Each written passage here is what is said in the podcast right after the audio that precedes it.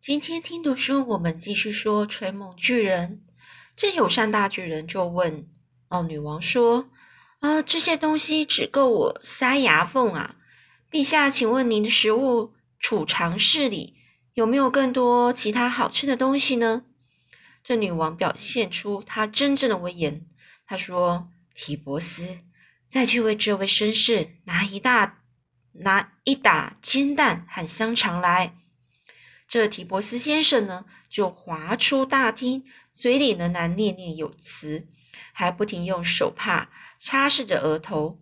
这友友善的大巨人，他拿起了水罐，喝了一大口，呸！他大叫一声，马上把满口的液体吐了出来，飞溅了整个大厅啊！请问陛下哦，啊，我喝的这个可怕的怪东西到底是什么啊？女王就对他说。哎，那是咖啡，新鲜烘焙的咖啡呀。咖啡就是烘焙过，烘焙就是烘过哦。那个咖啡豆被烘过，呃，比较熟，烘熟的，呃，咖啡豆。这友善大巨人都大叫说：“啊，难喝死了啦！啊，你们有没有气泡苏打啊？”女王说：“有，有什么呢？你说什么呢？”那友善的大巨人就说。啊，神奇又好吃的气泡苏打！女王陛下，每个人早餐时都应该喝气泡苏打，然后我就可以快快乐乐的一起放香屁呀！女王皱着眉头问苏菲：“她到底在说什么？什么是香屁呢？”这苏菲尽可能保持一脸震惊。她说啦：“友善的大巨人啊，这里没有气泡苏打，而且非常严格禁止放香屁哦。”这友善的大巨人就大叫：“啊，什么啊？啊，不准放香屁！有没有气泡苏打啦？啊，不能制造愉快美妙的音乐哦！没有，不不不哦！”这苏菲呢是斩钉截铁，就是非常确定的、坚定的告诉对对着友善巨人说：“绝对不行！”这女王就说：“啊，如果他想要唱歌，就让他唱吧。”苏菲说：“他是想唱歌。”女王继续说：“她说想要制造一些音乐，我需要请宫廷的乐手来吗？”这苏菲说：“不用，陛下，他只是在开玩笑。”有声的大巨人呢，脸上啊掠过了一抹狡猾的微笑，他就低头下低下头啊，对女王说：“嗯，啊，要是皇宫里没有气泡苏打也没关系的，只要我尽力试试看。”还是可以制造出完美的香屁哟！这苏菲大叫说：“不要，千万不要！你不可以这么做，我求求你！”这女王说：“音乐可以帮助消化。我去苏格兰的时候，吃饭时都会都会请乐手在窗外吹风笛。那不然就来点音乐吧。”这友善大人就叫着：“我有女王陛下的许可了。”说时迟，那时快。宫廷大厅啊，马上出现了一声如炸弹爆炸般的巨响。这女王跳了起来，那友善大巨人就大叫：“无比！女王陛下，这声音比风笛还要好听吧？”过了一好一会儿，女王才从饱受惊吓的情绪中回过神来。哦，她就说了：“我还是喜欢风笛的声音啊。”她虽然这么说，却还是笑个不停。接下来的二十分钟，所有的仆仆人啊，不断接替着忙进忙出，从厨房里一而再、再而三的端出煎蛋和香肠，送到那位非常呃，就是饥肠辘辘又心情愉快的友善大巨人的桌上。饥肠辘辘就是肚子非常的呃饥饿，非常的饿。那友善的大巨人呢？吃完第七十二个煎蛋时候，提波斯先生呢，悄悄的趋前，就是往前到女王身边。他弯下腰，在女王耳边低声说：“陛下，厨主厨要我向您致歉呢。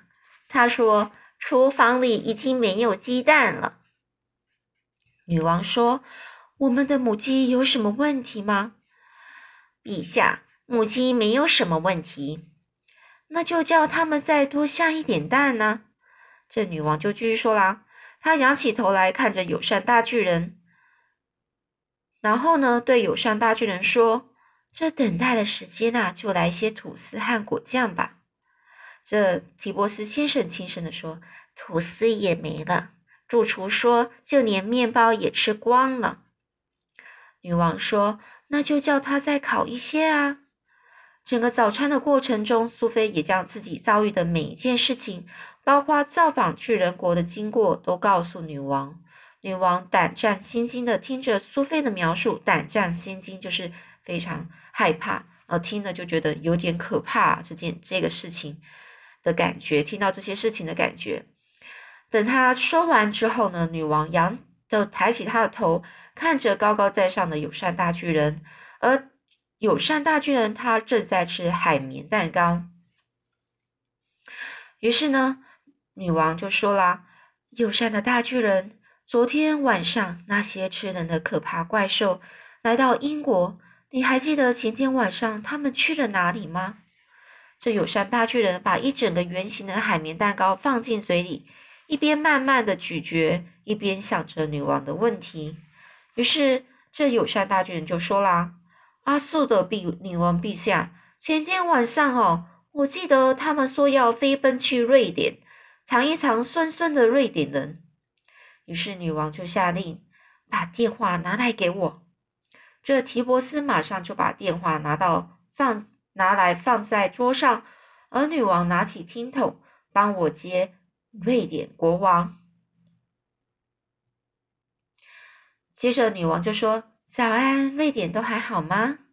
这瑞典国王说：“所有的事情都糟透了，首都乱成一团。前天晚上，我有二十六名忠心的臣民突然离奇失踪了，整个国家现在处于惊慌失措中呢。”这女王说：“你的二十六位忠心的臣民都被巨人吃掉了。”显然，这巨人啊，很喜欢瑞典人的味道呢。这瑞典人有什么特别的味道吗？这友善的大巨人说：“瑞典本地人的味道酸酸甜甜的。”我不知道你在说什么。现在可不是开玩笑的时候。我忠心的臣民怎么可能像爆米花一样被吃掉呢？他们也吃了我的子民啊！天哪，他们到底是谁呀？是巨人。女王，你还好吗？今天早上真是糟透了。先是做了一场可怕的梦，接着女人，我的女仆打翻了我的早餐，现在又有个巨人坐在我的钢琴上。你得快点请御医来看看啊！女王说：“我还好，我必须挂电话了。谢谢您的协助。”于是呢，他就把听筒放回去了。这友善的大巨人说的没错，这女王就对苏菲说：“那九个吃人的怪兽真的去过瑞典。”这苏菲就说：“太可怕了，女王陛下，请你想办法阻止他们呐！”这派遣军队以前，我还要再确定一件事情。他又抬起头来看着友善大巨人，巨人正在吃甜甜圈，一口扔进十个，就像扔小豌豆一样。友善的大巨人。请你再仔细想想看，那些残暴恐怖的巨人三天前是去哪里呢？这友善大巨人啊，认真想了很久，他终于开口大声说：“哦，我想起来了啦！”女王就说：“他们去哪里呢？”啊，其中一个跑去巴格达啦。他们跑过我的洞口时，吞食巨人啊，他挥舞着手臂说，对着我大叫。我要去巴格达，我要去吃那里的爸爸妈妈和十个小孩。这时候，女王再度拿起听筒，她就说：“帮我接巴格达市的市长。如果他们没有市长，就接帮我接管事的人。”这五秒钟之后，对方传来声音，那个声音说：“我是巴格达的苏丹，听好，苏丹，您的城市在三天前的晚上。”有没有发生什么不幸的事呢？巴格达每天晚上都会发生不幸的事。我们砍人的脑袋就像你们在剁香菜一样。女王说：“我这辈子从来没有剁过香菜。我想知道巴格达最近有没有人失踪呢？”只有我的叔叔哈伦拉希德教主啊，还有他的妻子和三个孩子，三天前的晚上突然从床上失踪了。于是呢，友善大卷大叫说：“那就对了啦！”他那张双神奇的耳朵可以清楚听见苏丹在电话中向女王所说的每一句话。一定是吞食巨人做的。他去巴格达吃了那家的爸爸妈妈和十个小孩。女王放放回听筒，然后女王对着友善大巨人说：“那就证实了，你所说的话都是真的。马上请陆军和空军总司令来见我。”好啦，我们今天故事就讲到这里啦，下次我们会继续说这有关于这个后续的故事，是为什么女王会请陆军跟空军总司令来见她呢？下次我们要谈论到底他们的计划是什么呢？下次我们再继续说喽。